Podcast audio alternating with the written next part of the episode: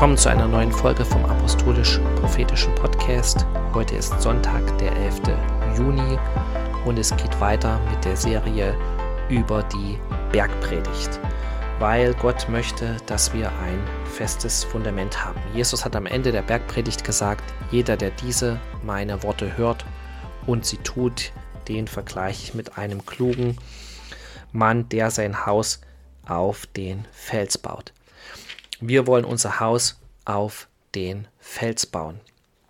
Und deswegen, ich sag mal so, streift die Bergpredigt eigentlich alle Lebensbereiche. Und das heutige Thema oder der heutige Abschnitt, ich sag mal so, ist eigentlich so wichtig, dass man eigentlich darüber eine eigene Predigtreihe machen müsste. Deswegen können wir das Thema nur anstreichen. Ja, falls sich da bestimmte Aspekte, die eigentlich auch total wichtig sind oder die jemanden, der hier zuhört, betreffen, nicht mit äh, berücksichtigen kann. Ja, will ich mich schon im Vorfeld dafür entschuldigen, aber es ist leider nicht möglich, ich sag mal, dieses umfassende Thema so zu, ich sag mal, beleuchten, dass, dass alle Teile äh, und ich sag mal, äh, jede, jede mögliche Situation, in der du dich befinden kannst in dem Bereich, da mit abgedeckt ist. Also nehmt es mir nicht übel, wenn äh, vielleicht die Situation, in der du dich gerade befindest, nicht damit abgedeckt wird. Und vielleicht noch einen kleinen Tipp im Internet oder bei onlinepredigt.de oder auch überhaupt im Internet gibt es ganz viele Predigten zu diesem Thema. und das heutige Thema ist Ehe. Und da heißt es in der Bergpredigt, in Kapitel 5, Vers 27. Ihr habt gehört, dass zu den Alten gesagt ist, du sollst nicht Ehe brechen. Ich aber sage euch, wer eine Frau ansieht, um sie zu begehren, der hat in seinem Herzen schon Ehebruch mit ihr begangen. Okay, äh, Jesus äh, bezieht sich hier wieder auf die Tora, auf die zehn Gebote. Ja, wie schon vorher in der vorhergehenden Stelle, wo es um, um äh, du sollst nicht töten ging. Er, er geht wieder an die Wurzel des Problems. Er sagt nicht, okay, es ist nur die Sünde das Problem, sondern die Sünde hat einen Ursprung. Und äh, das ist im Herzen von dem Menschen. Im Herzen ist es, wird die Entscheidung getroffen, jemand anders zu begehren. Ja, und das kann viele Gründe haben. Ja, es kann sein, dass du Eheprobleme hast oder es kann sein, dass du die Person schön und attraktiv findest. Äh, es kann auch sein, dass das, äh, oder meistens ist es ja dann auch so, dass das auf Gegenseitigkeit beruht. Ansonsten ist es ja gar nicht möglich. Ehebruch. Äh, das heißt, es geht von zwei Personen meistens aus, von auch einer anderen Person, die eigentlich weiß, dass der andere in der Ehe ist und ich sag mal so, da mitmacht. Ähm, und ich sag mal, es ist im Herzen des Menschen. So, und äh, Jesus sagt auch in den nächsten Versen, wie du darauf reagieren sollst. Vers 29, wenn dir aber dein rechtes Auge ein Anstoß zur Sünde wird, so reiß es aus und wirf es von dir.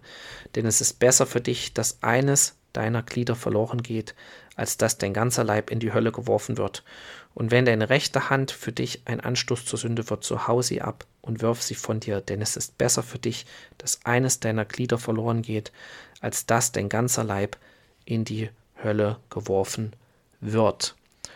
Okay, also hier sagt er, wie wir darauf reagieren sollen. Einmal das, was ich mir anschaue, was in meine Augen kommt. Ja, Jesus sagt auch an einer anderen Stelle, das Auge ist das Licht des Leibes. Ja, wenn dein Auge Licht ist, äh, dann wird dein ganzer Leib Licht sein. Das heißt, das, was ich mir angucke, ja, wenn du dir natürlich Filme anguckst, wo das immer als ganz normal dargestellt wird und heutzutage wird es in fast allen Filmen ganz, als ganz normal dargestellt, Ehebruch sozusagen, ähm, dass Leute miteinander schlafen, äh, mehrere Partner haben, das wird als ganz normal dargestellt. Und ich sage mal, wir sind quasi umgeben von solchen Dingen, wo uns das als normal dargestellt wird. Und äh, deswegen ist es ja auch so wichtig, dass wir darauf achten, was in unser Auge, man könnte sagen, hineinkommt. So, das heißt, auch wenn, man, wenn ich mir solche Dinge angucke, dann gewöhne ich mich daran, dann sehe ich das auch vielleicht als ganz normal an und äh, das, ähm, oder auch wenn ich mir zum Beispiel, oder wenn du dir pornografische Sachen anguckst, dann kommst du auch auf solche Gedanken, sündige Gedanken. Und deswegen sagt Jesus, beende das. Ja, es bedeutet nicht, dass du dein Auge tatsächlich rausreißen musst. Ja, auch die Jünger oder die Apostel, die ja, ich sag mal, diese Predigt live gehört haben, wie Petrus, ja, da ist nicht berichtet, dass sie alle als Einäugige rumgelaufen sind. So, und sie haben bestimmt auch solche Gedanken von Zeit zu Zeit gehabt, weil sie waren ganz normale Menschen wie du und ich auch. Ja, wenn sie vielleicht in der Gemeinde eine Schwester gesehen haben, die nett war, die schön aussah, ähm, und trotzdem haben sie sich nicht die Augen rausgerissen. Aber es bedeutet, dass ich nicht, ich sag mal, mir diese Dinge äh, ständig reinziehe, die mich zu sündigen äh, Gedanken verführen. Und das zweite ist das, äh, die Hand. Ja, sie haben sich auch nicht die Hände abgehackt, äh, aber Jesus sagt ganz klar, die Hand steht ja für, ich sag mal, für die Handlung, für das, was du tust, für deine Taten. Dass du, ich sag mal, selbst was tun kannst, um, sag ich mal, sündige Handlungen in dem Bereich zu verhindern. Ja, du kannst dich selbst aus Situationen äh, retten oder bringen, wo du in Versuchung geführt wirst. Ja, wir beten ja auch, ja, im Vater unser und führe uns nicht in Versuchung. Ja, Gott in erster Linie führt niemanden in Versuchung. So, und ich hatte auch mal gehört, das war, glaube ich, in der Predigt, wo äh, so ein Kind irgendwie gesagt hatte, ja, wenn wir beten, dass Gott ähm, uns nicht in Versuchung führen soll, dann bedeutet das aber auch, wir sollen nicht dorthin gehen, wo wir in Versuchung geführt werden. Ja, und das können äh, auch Situationen selbst in der Gemeinde sein nur weil Leute in die Gemeinde gehen, heißt es nicht, dass sie unbedingt eine Beziehung mit Gott haben oder sich dem Heiligen Geist untergeordnet haben und Jesus wirklich in jedem Bereich ihr Herr ist. Ja, und das habe ich besonders auch in Deutschland oft erlebt. Es gibt auch sogar viele Leute in Gemeinden, die leben zusammen unehelich und haben überhaupt kein Problem, zum Gottesdienst zu, geben, zu gehen und äh, äh, sehe das überhaupt nicht zum Beispiel als Sünde an. Und selbst im christlichen Bereich, ja, gibt es Untreue und äh, ich sag mal Ehebruch und diese Dinge. Und genau hier sagt Jesus, hau die Hand ab, damit ist gemeint, äh, handle so, dass du aus dieser Situation so schnell wie möglich rauskommst aus dieser Situation der Versuchung. Und ich gebe ein Beispiel dafür, wurde heute in der Gemeinde gefragt, von einer jungen Ukrainerin, äh, ob ich nicht ihr Privatunterricht geben kann äh, im Englisch. Und äh, das habe ich dann abgelehnt. Und äh, als ich dann später auch nochmal drüber nachgedacht habe und auch mit meiner Frau drüber geredet habe, das ist genau so eine Situation. Ja, wir, wenn du verheiratet bist, dann solltest du eigentlich nicht äh, mit jemand anders, mit äh, wenn du ein Mann bist, mit einer anderen Frau alleine über einen größeren Zeitraum äh, zusammen sein in einem Setting, wo du private Dinge teilst, wo du dich, sag ich mal, austauscht, es sei denn, das ist jetzt wirklich bei deiner Arbeit, aber selbst da musst du, ich sag mal, aufpassen, weil nicht jeder glaubt wirklich an Gott und nicht jeder hat den Heiligen Geist und die meisten, ehrlich gesagt, haben ihn nicht. Und das bedeutet, dass die Leute nach ihren Gefühlen gehen. So wie es auch im Fernsehen, im Film überall gezeigt wird. Geh nach deinen Gefühlen, mach das, was dein Herz dir sagt. Das ist genau das Richtige. Ja, aber wir wissen, dass das Herz trügerisch ist, so wie es in Jeremia steht, dass das Herz dich in die falsche Richtung leiten kann. Und was wollen die Leute, wenn sie Gott nicht haben? Sie wollen geliebt werden. Sie wollen Liebe. Ja, und wenn sogar die Liebe Gottes in dir ist, dann, ähm, wie soll ich, soll ich sagen, wirst du dich sogar vielleicht ganz anders verhalten als Leute, die Gott gar nicht haben. Nicht nur vielleicht, du wirst dich definitiv anders verhalten und das können Leute sehen. Und wenn du vielleicht eine Kollegin hast, die findet das dann, äh, wie soll ich sagen, sich, fühlt sich zu dir hingezogen, äh, genau aus diesem Grund und sie weiß aber gar nicht, dass es eigentlich wegen Jesus ist, der zu, in deinem Leben ist. Oder umgedreht, wenn du eine Frau bist, kann das auch von äh, der männlichen Seite kommen. Und deswegen sollen wir uns gar nicht in solche Situationen begeben. Okay, und das nächste, da geht es um die Scheidung. Es ist auch gesagt, wer sich von seiner Frau scheidet, der gebe ihr einen Scheidebrief. Ich aber sage euch, wer sich von seiner Frau scheidet, ausgenommen wegen Unzucht oder wegen Untreue, könnte man auch sagen, der macht, dass sie die Ehe bricht. Und wer eine Geschiedene heiratet, der bricht die Ehe. Okay, wie gesagt, schon am Anfang, äh, das ist ein Riesenthema. Ja, wenn wir jetzt, äh, da kann man nicht über jeden Bereich sozusagen reden. Ähm, vielleicht ist das möglich, mal in einer anderen Folge oder in anderen Folgen das äh, ein bisschen genauer uns anzugucken. Aber ich will noch mal eine Stelle vorlesen zum Thema Scheidung aus dem Alten Testament, wo Gott sagt in Maleachi, Kapitel 2, Vers 3, 13. Und zum anderen tut ihr auch das. Ihr bedeckt den Altar des Herrn mit Tränen, mit Weinen und Seufzen, so dass er sich nicht mehr zu der Opfergabe wenden und sie nicht mit Wohlgefallen aus euren Händen annehmen mag. Und ihr fragt, warum? Weil Jahwe Zeuge war zwischen dir und der Frau deiner Jugend, der du nun untreu geworden bist, obwohl sie deine Gefährtin und die Frau deines Bundes ist. Und er hat sie, und hat er sie nicht eins gemacht, ein Überrest des Geistes für ihn? Und wonach soll das eine trachten? Nach göttlichem Samen. So hütet euch denn in eurem Geist, und niemand werde der Frau seiner Jugend untreu. Denn ich hasse die Ehescheidung, spricht Jahwe, der Gott Israels und dass man sein Gewand mit Frevel bedeckt, spricht Jahwe der Herrscher. Darum hütet euch in eurem Geist und werdet nicht untreu. Okay.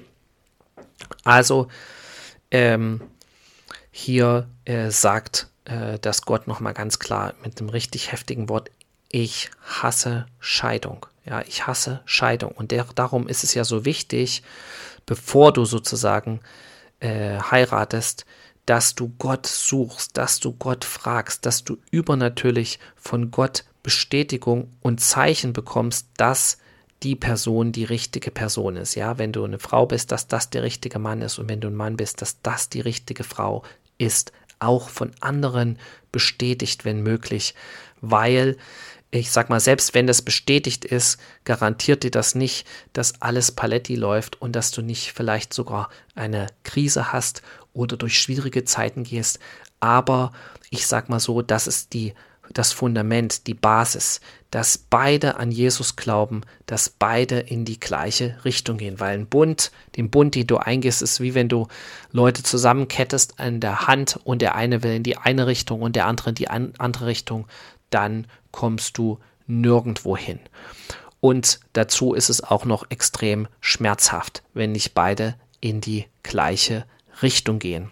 Deswegen ist es total wichtig, vorher Gott zu suchen und ganz klare Bestätigung zu haben, weil Jesus hat diese, ich sag mal, Schwelle gesetzt. Jesus hat gesagt, dass es sei denn wegen Untreue er nicht möchte, dass man sich scheidet. Beziehungsweise Paulus hat es auch nochmal im Neuen Testament gesagt, wenn man sich scheidet, wenn eine Frau sich dann trennt von ihrem Mann, dann soll sie sich entweder mit ihm versöhnen oder sie soll ledig bleiben, weil sie ein Fleisch geworden sind.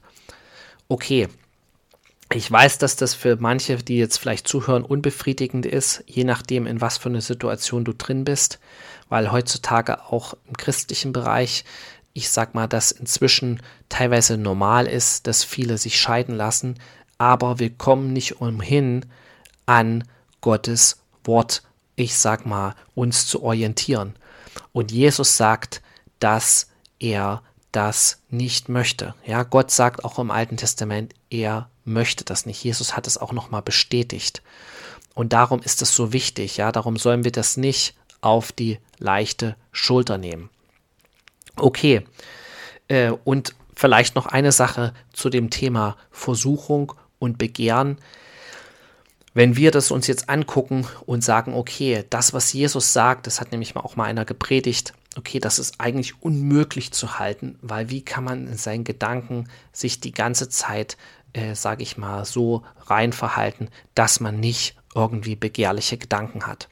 So, in erster Linie ist es total wichtig, auch alles, was in der Bergpredigt steht, das im Licht vom Neuen Testament zu sehen. Von der Offenbarung, die, ich sag mal, Paulus bekommen hat vom Heiligen Geist und die er im Neuen Testament niedergeschrieben hat, nämlich, dass wir eine neue Schöpfung sind, dass du von neuem geboren bist durch den Heiligen Geist, dass du sozusagen befreit bist von der sündigen Natur durch Jesus Christus und dass sozusagen Jesus in dir lebt, ja, und Jesus ist kein Ehebrecher. Jesus ist treu und wahrhaftig wenn du in Jesus bist und im Heiligen Geist und dich vom Heiligen Geist leiten lässt, dann, ich sag mal so, äh, äh, wie soll ich sagen, ähm, ist es nicht so, dass du aus eigener Kraft hier versuchst, äh, das Wort Gottes einzuhalten oder das, was Jesus hier gesagt hat, sondern Jesus lebt in dir und du lebst nach der Natur, die er dir jetzt gegeben hat. Halleluja. Okay, in diesem Sinne, ich fasse nochmal zusammen. Also Gott möchte, dass wir darauf achten, was wir uns anschauen. Jesus möchte, dass wir auch darauf achten, dass wir uns nicht in Situationen begeben, wo wir in Sünde und Versuchung geraten.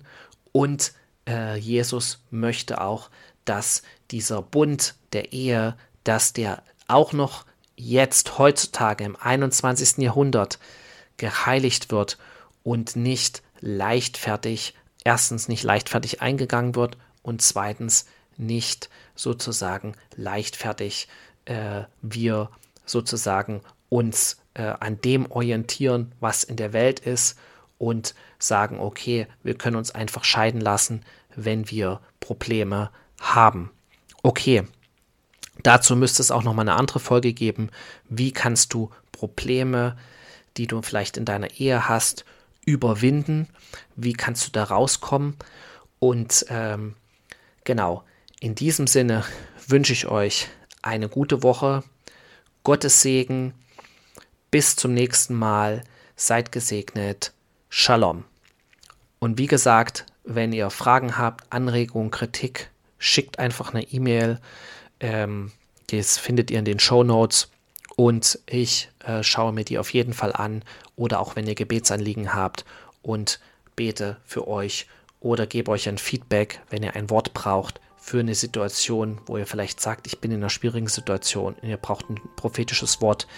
Ich kann dann Gott äh, bitten, dass er mir einen Eindruck gibt und äh, je weniger ich äh, über die Person weiß, umso besser und umso klarer hört man meistens. Okay, in diesem Sinne, seid gesegnet. Bis zum nächsten Mal. Shalom.